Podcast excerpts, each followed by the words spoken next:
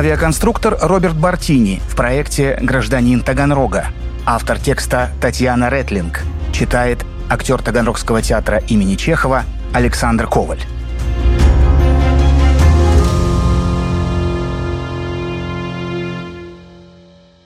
Итальянский аристократ, конструктор, самоучка Роберт Бартини создал для СССР больше 60 законченных проектов самолетов.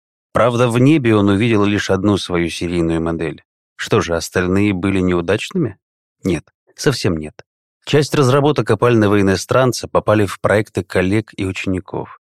Другие его работы были настолько фантастическими, что нашли применение только через много лет.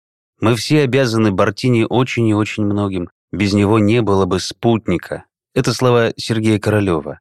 Основоположник советской космонавтики называл итальянца своим учителем.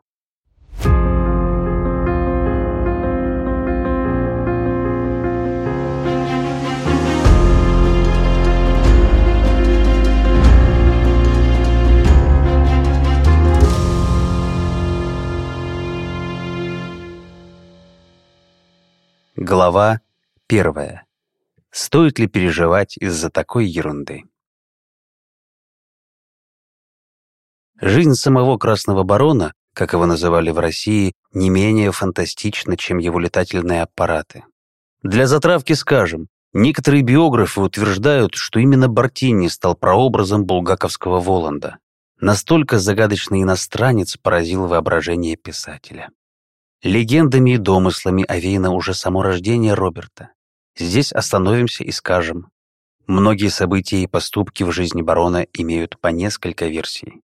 Вот он, убегая из Италии в СССР, переходит границы пешком. Вот он перелетает из Италии в Москву на самолете. А вот прозаически едет в поезде, но подвергается покушению. Как было в действительности, как угодно. Все версии жизнеспособны. Часть истории о себе Бартини сочинял сам. Так военный самолет выбрасывает ложные тепловые цели. Зачем это было барону? Чтобы мир не казался скучным и прямолинейным? Или его мир и был другим? Он появился на свет 14 мая 1897 года в венгерском городе Надьяканеже. Его мать, 20-летняя венгерка Мария Ферлиш, в браке не состояла это все, что установлено достоверно. Дальше начинаются разночтения. По одним данным, мать подбросила новорожденного садовнику своего возлюбленного, барона Орожди. Другая версия гласит, что девушка утопилась, а ее родственники передали малыша на воспитание кормилицы, муж которой вскоре устроился в поместье Орожди дворником. В 1901 году или в 1904 Лаеш Орожди и его супруга Паола Рац усыновили мальчика. Своих детей у них не было, а маленький Роберт был прелестен и не по годам умен. Барон Орожди служил вице-губернатором Фиуме, крупного портового города на берегу Адриатического моря. В те времена эта территория входила в состав Австро-Венгерской империи, однако была наделена большей автономией. Жили там преимущественно этнические итальянцы, поэтому и Роберт, пропитавшись их культурой, впоследствии причислял себя к этому народу. Сын вице-губернатора занимается на дому с лучшими учителями, изучает математику, физику, философию, читает и бегло говорит на шести языках. В десятилетнем возрасте он поступает в публичную гимназию. Там мальчик получает урок, который будет помогать ему всю жизнь. Фиуми — горный город, там нет даже площади, на которой можно было бы погонять футбол, рассказывал взрослый Бартини своему заму, советскому авиаконструктору Николаю Погорелову. Чтобы мы могли порезвиться с мячом, учитель выводил нас за город, на большую поляну. Выстроились мы в ожидании, сейчас поиграем. Но учитель вынул мяч и на наших глазах проткнул его ножом, а потом сказал, «А ну-ка, ребята, вздерните пальцем нос и скажите, стоит ли переживать из-за такой ерунды?» И вы знаете, этот способ себя успокаивать очень помогал мне позже, когда я сидел в тюрьме. Сижу я в одиночке, подвал, сыро, холодно, слышу шаги. Известно, если идут три человека, значит, будут забирать на расстрел, а если два, значит, на допрос. А допрос — это издевательство, пытки. Страшно, когда слышишь эти шаги. Но вздернешь пальцем нос. Скажешь себе, стоит ли переживать из такой ерунды? И становится легче. Все это — арест, пытки, расстрельный приговор — все будет гораздо позже, в 1938 А пока юный Роберт постигает гимназические науки. А еще рисует двумя руками сразу. Осваивает зеркальное письмо, которое практиковал Леонардо да Винчи, конструирует корабли, увлекается авиацией. Любовью к небу его заразил русский летчик Харитон Славоросов, проводивший в Фиуме демонстрационные полеты на аэроплане.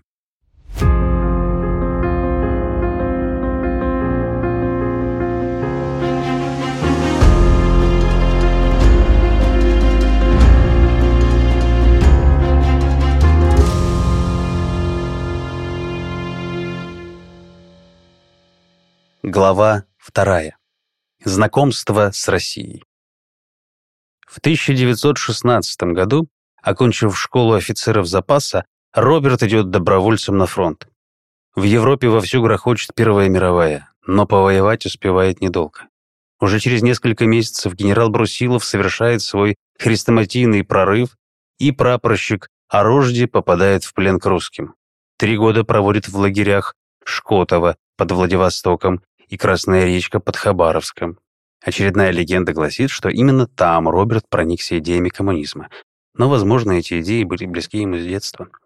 В своей киноповести «Цепь», которую большинство исследователей считают автобиографической, Роберт описывает демонстрацию в Фиуме. Фабриканты не хотели поднимать своим работникам зарплату и требовали от вице-губернатора ввести в город войска. Однако тот категорически отказался и поддержал требования рабочих. На углу площади стоит вице-губернатор в темном плаще. Рядом с ним маленький Ро. «Папа, а почему они все идут и молчат?» Он нагнулся к сыну, взял его руку. Они молчат, потому что они голодные. Дома у них в холодных комнатах ребятишки сидят так же голодные и ждут хлеба. Вот они идут и требуют хлеба за свою работу. А им не дают? Нет, не дает. В другом эпизоде маленький Ро рисует контурную карту и спрашивает. «Папа, а как нарисовать границу? Она какого цвета?» Граница? Она никакого цвета. Реки, озера, моря, синие, равнины, зеленые, ледники белые. А граница в природе не существует вообще. Это лишь люди, оседлые племена, их государства и правители установили линии раздела, мешая общению, преградив движение, свободу и братство к всеобщему вреду и величайшему позору нашего рода.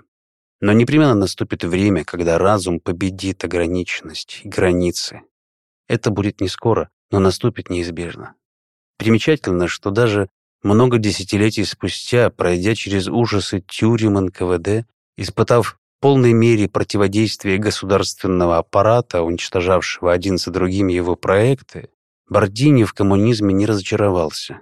Он до последнего был убежден, что только равенство и социальная справедливость способны привести человечество в светлое будущее. В 1920 году Роберта Ороджи, называвшегося итальянцем, интернируют уже из Советской России в Италию. Он устраивается на миланский завод Изотто Фраскини разнорабочим. 1921 становится одним из основателей итальянской коммунистической партии. В 1922 поступает на авиационный факультет в Миланском политехническом институте. Проучился едва год. Тогда же получает лицензию пилота. В это время барон Ороджи активно сотрудничает с советами, добывает для русских чертежи самолетов. Кроме того, помогает предотвратить в Генуе покушение на советскую делегацию во главе с министром иностранных дел Чечериным.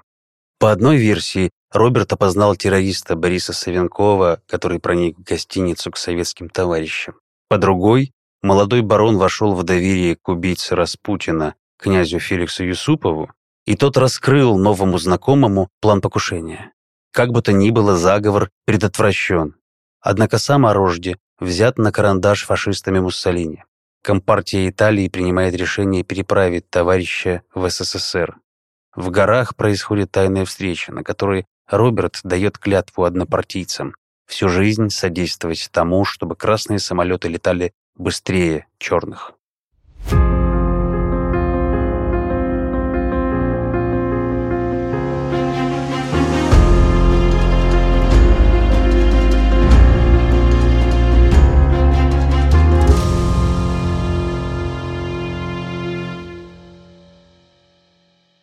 Глава 3. Карьера от лаборанта до комбрига. В целях конспирации Роберт Орожди сменил имя на Роберто Ороз Ди Бартини. Как считает его биограф Андрей Пухов, таким образом он проявил свою глубокую симпатию к звезде Голливуда 1920-х, красавице Бартин Буркет. В Москве Роберт знакомится с русской красавицей Елизаветой Шведской. Брюнет с неотразимым взглядом просто очаровал девушку. Они поженились в 1930 году, у них родился сын Геро, от греческого «герой», что в мифологии означало «сын бога и смертной женщины». Что ж, у барона определенно не было проблем с самооценкой. Пару десятилетий спустя, во время работы в Таганрогской шарашке, Бартини познакомится с вольнонаемной инженером-конструктором Валентиной, так у него появится семья и в Таганроге. Родится сын Владимир. Даже в 60-летнем возрасте барон был неимоверно привлекателен, стройный, подтянутый, с классическими чертами лица. Это был настоящий римлянин, говорила о нем поэтесса Наталья Образцова. Но пока ему 30. В России он становится Робертом Людвиговичем Бартинни, трудится на научно-опытном аэродроме ВВС под Москвой. Сначала лаборантом-фотограммистом, потом экспертом техбюро, военным летчиком. Вступает в ВКПБ, отдает свое большое наследство, умер отец, на нужды Международной организации помощи борцам революции. Перед Советами стояла нелегкая задача ликвидировать огромное техническое и экономическое отставание от развитых стран. Думал над ее решением и Бартини. Однажды он спросил авиаконструктора Михаила Симонова, может ли одна отстающая система догнать э, ушедшую далеко вперед другую.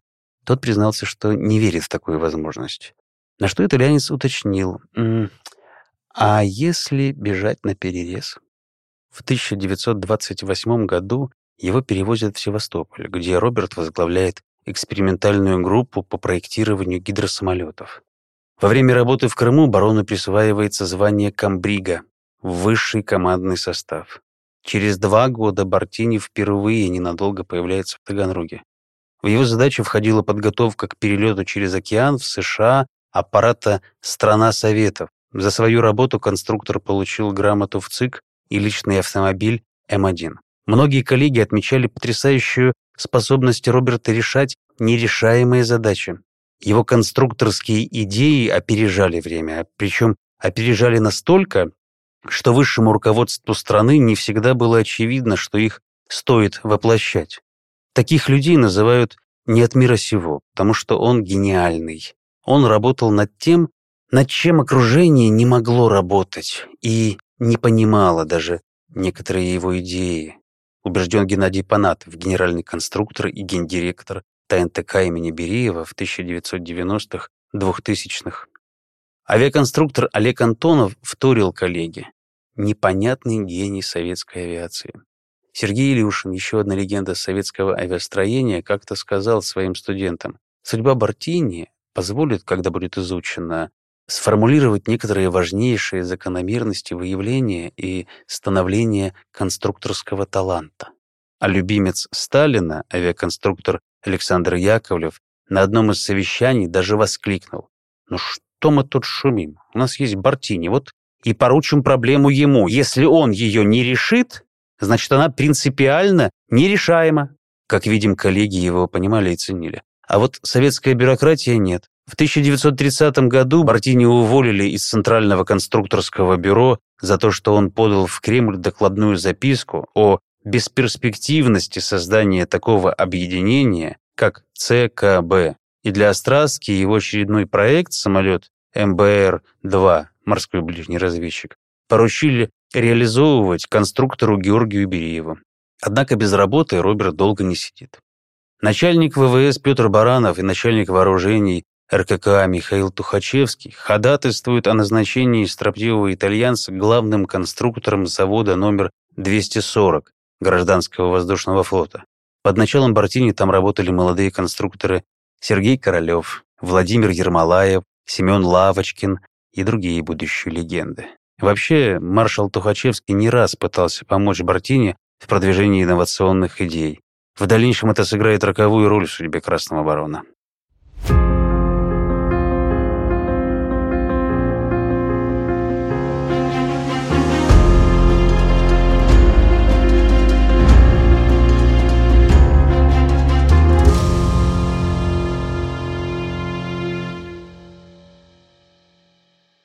Глава четвертая. Стальные птицы.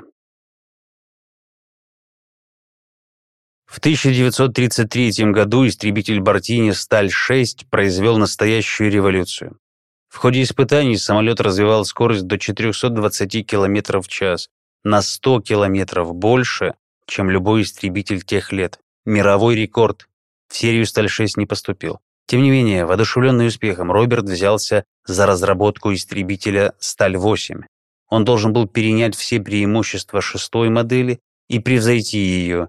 Расчетная скорость 630 км в час. Но сверху негромко напомнили, что Бартини работает в гражданском институте, поэтому истребители не по его части. Проект свернули. Следующий проект «ДАР» — дальний арктический разведчик. Эта летающая лодка могла садиться не только на подготовленную поверхность, но также на лед и воду. Полярная авиация сделала в 1935 году большой заказ на этот самолет, но и он не пошел в Сирию. Советская промышленность не могла произвести нужное оборудование. Тогда Бартини сконструировал 12-местный пассажирский самолет «Сталь-7» с крылом «Обратная чайка». «Сталь-7» поставил международный рекорд скорости на дистанции 5000 километров — 405 километров в час.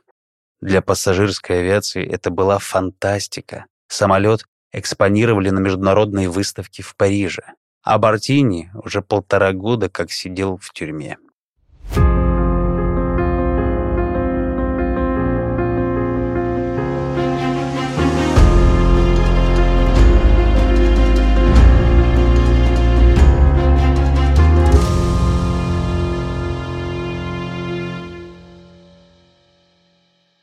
Глава пятая.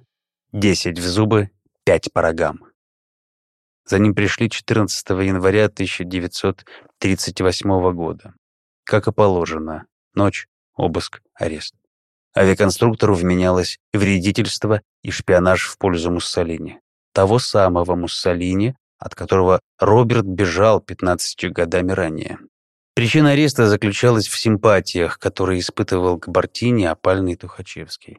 Самого маршала и его ближайших сподвижников уже расстреляли в июне 1937 за шпионаж в пользу Германии и подготовку вооруженного переворота. Следователи рассудили, что раз фамилия у гражданина итальянская, стало быть, и шпионил он в пользу Италии.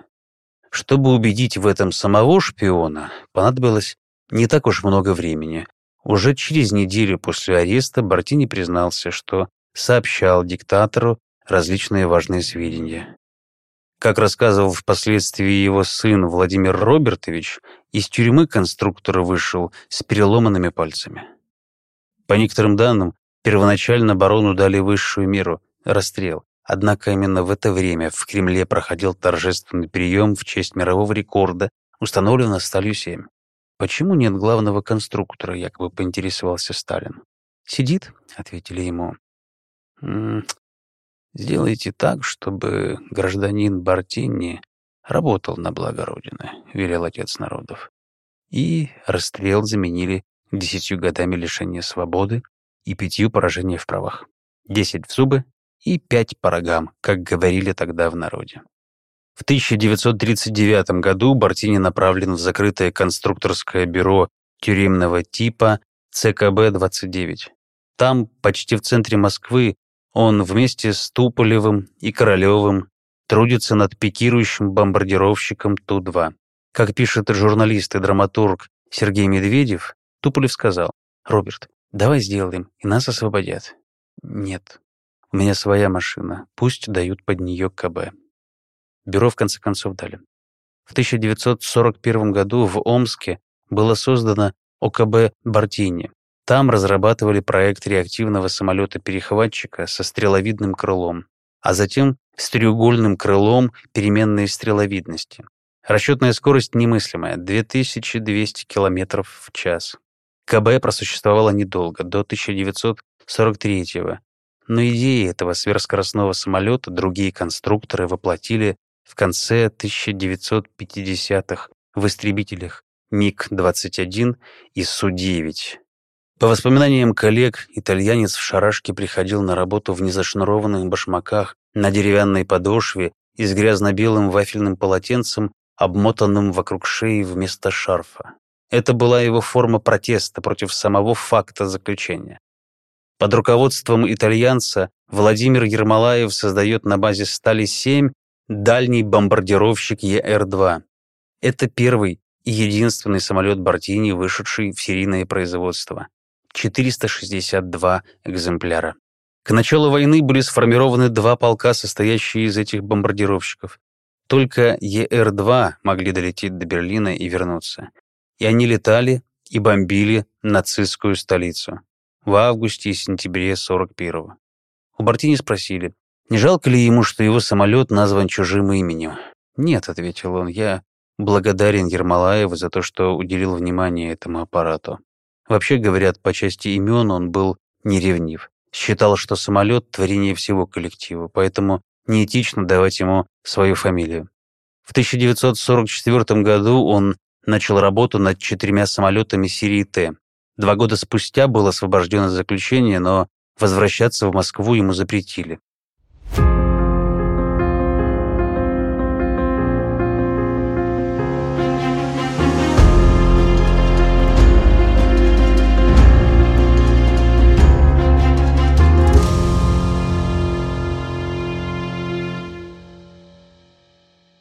Глава шестая. Очень странный инженер.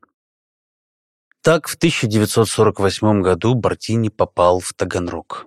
Здесь, в ОКБ-86 на территории завода имени Димитрова, он продолжил работу над транспортником Т-117 и лодкой-бомбардировщиком А-55. В подчинении у Роберта Людовгича было 126 инженеров-зэков и несколько вольнонаемных сотрудников, среди которых была и та самая Валя, будущая жена. Один из коллег так описывал его состояние в то время.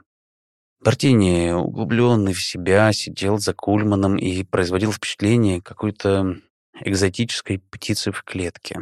Одежда на нем была неопрятная, однако на шее белая косынка, заколотая булавкой с прозрачным камнем. Об этом камне тоже ходили легенды. Некоторые считали, что это магический кристалл, с помощью которого загадочный итальянец придумывает, а на самом деле нет никаких сомнений, копирует с образцов из будущего свои самолеты. А другие верили, что через эту булавку Бартини общается с космическими собратьями, потому что он и сам пришелец из космоса. Третьи спорили, нет, нет, это инструмент для телепатии. Совершенно точно. Не, не зря же Бартини часто отвечает на вопросы еще до того, как он задан. Много-много странностей водилось за гением.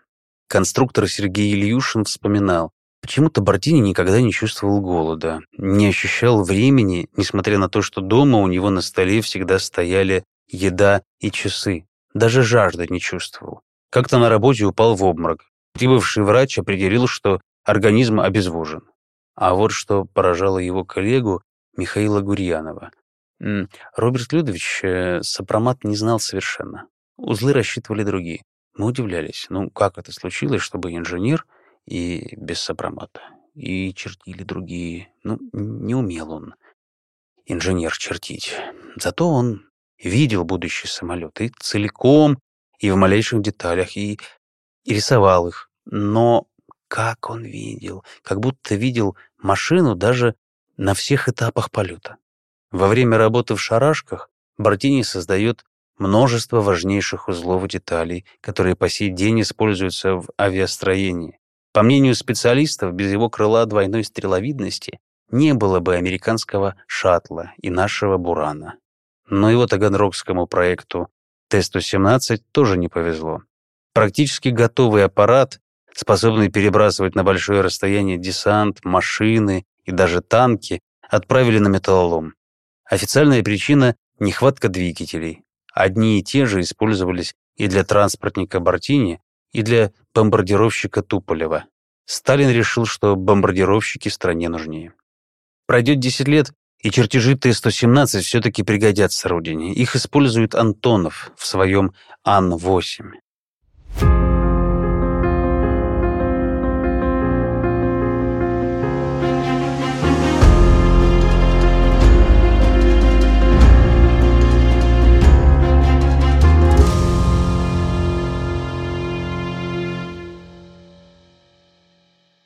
Глава 7. Не общайтесь с маршалами. В 1952 году Бартини переведут на работу в Новосибирск. Наконец, в 1956 году его реабилитируют и восстановят в правах. И все равно не он выбирает, где жить и работать. По-прежнему решают за него. Его командируют в Люберцы. Протекцию Бартини в это время оказывает сам маршал Жуков. Его впечатлили рассказы о самолете с крылом переменной стреловидности, способном длительное время лететь быстрее скорости звука. Но общение с маршалом Победы, как и в случае с Тухачевским, обходится дорого.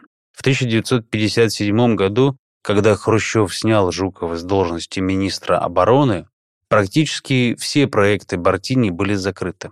Его самолет с треугольным крылом получил честную положительную оценку экспертной комиссии, однако проект решено было свернуть. Позже аэродинамические расчеты Бартини были использованы для создания Ту-144. Ему вручают орден Ленина, но конструктора мало волнуют награды. Роберт Людвигович возвращается в Таганрог. Это 1968 год. На территории КБ Бериева команда Бартини приступает к разработке вертикально взлетающие амфибии ВВА-14. Главная задача — охота на подводные лодки противника. Для этого аппарат должен уметь вертикально взлететь и садиться на воду и сушу, и преодолевать на высокой скорости большие расстояния над водой. По статусу легендарному конструктору положен персональный автомобиль, но нет, не дают. Мы никогда не видели его сидящим в автобусе, хотя возраст у него был уже не молодой, за 70, вспоминает Геннадий Панатов, он всегда стоя ехал до заводской площади, до здания КБ. Барон Бартини ездил в советском автобусе, а мог бы ездить в лимузине. В сентябре 1972 амфибия ВВА-14 была готова. Когда один из двух опытных образцов взлетел над Таганрогом, на глазах Бартини, говорят, были слезы. Таганрожцы, наблюдавшие полет, прозвали амфибию Змеем Горынычем. Снизу аппарат выглядел точь-в-точь, точь, как дракон из сказки. Огромный, трехголовый, величественный. После смерти Бартини в 1974 году работы над его Змеем Горынычем будут полностью прекращены, дабы не создавать конкуренцию летающим лодкам А-40 и А-42, разрабатывавшимся в АКБ имени Бериева.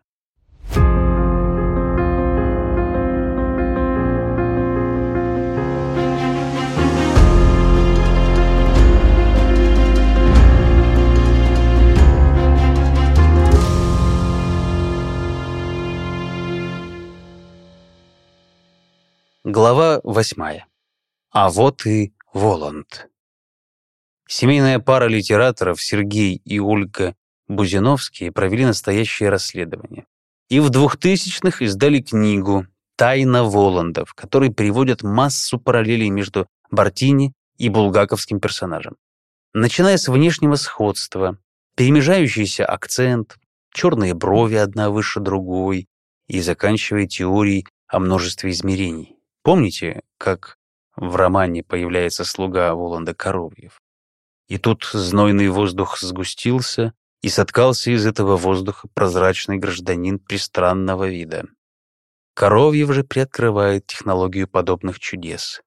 А тем, кто хорошо знаком с пятым измерением, ничего не стоит раздвинуть помещение до желательных пределов. Скажу вам более, да черт знает каких пределов. Причем тут Бартини, узнаем чуть позже. Воланд представляется на Патриарших прудах как консультант. Роберт Людвигович на вопрос об участии в том или ином проекте обычно отвечал «я консультировал их по ряду вопросов». Кроме того, указывают Бузиновские, В «Мастере и Маргарите» встречается упоминание о самолете, летающем со скоростью 600 км в час. Именно такой аппарат «Сталь-8» начинал проектировать Бартини. У версии «Воланд — это Бартини» немало сторонников, впрочем, как и противников. Спорят, где могли познакомиться конструктор и писатель. В Москве, в Крыму, где угодно. То, что Бартини и Булгаков были знакомы, почти наверняка правда.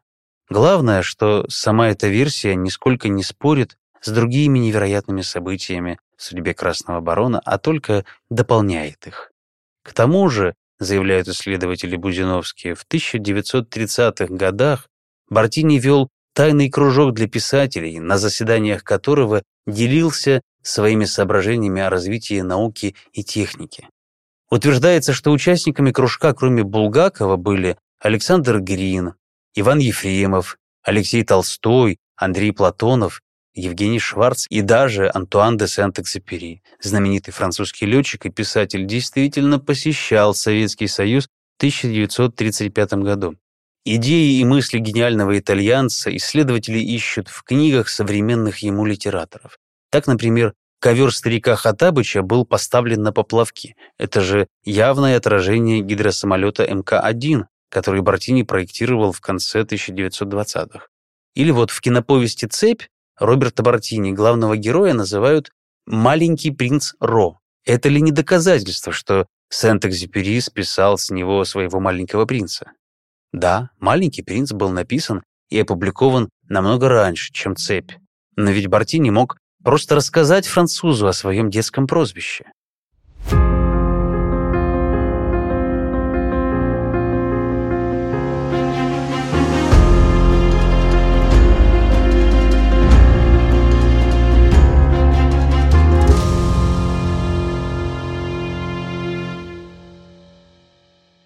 Глава девятая. Где-то яблоко падает вверх. В августе 1965 в докладах Академии наук СССР была опубликована очень странная статья. На первый взгляд стандартная научная работа, множество формул и ссылок на авторитеты, но искушенным читателям докладов было видно сразу. Статья некого Роберта Оросу Ди Бартини — полный бред или розыгрыш советскому академику, физику-ядерщику Бруно Пантекорова, поставившему статью земляка-итальянца в номер, оборвали телефон. Отдел науки ЦК требовал объяснений. В этом отделе не знали, кто такой Бартини, по всей видимости потому, что он числился за оборонным отделом Центрального комитета. Считается, что руку к опубликованию статьи приложил сам президент Академии наук Мстислав Кильдыш. Бартини считал этот текст написанный, скорее всего, в конце 1960-х, очень важным для себя. О чем же он был? Сегодня в нем видят зашифрованную гипотезу о том, что Вселенная имеет шесть измерений и в каждом свои законы физики. Например, у нас тело падает вниз, а в четвертом или пятом измерении тела падают вверх. Гравитация их отталкивает. По сути, Бартини, делают вывод исследователя, предвосхитил теорию суперструн, до которой физики додумались только в 1980-х. Эта теория на данный момент считается одной из самых подходящих для объяснения мира, в котором мы живем. У времени по Бартини есть длина, продолжительность существования тела, ширина, количество вариантов происходящих с ним событий и высота, скорость событий. Время, как и Вселенная, бесконечно. А прошлое, настоящее, будущее — это одно и то же. Время похоже на дорогу. Она не исчезает после того, как мы прошли по ней, и не возникает сию секунду, открываясь за поворотом. Его автобиографическая повесть «Цепь» заканчивается такими словами. «Пройдут века, в серебряном тумане забвенья никто больше не вспомнит даже имя мое. Тогда я вернусь».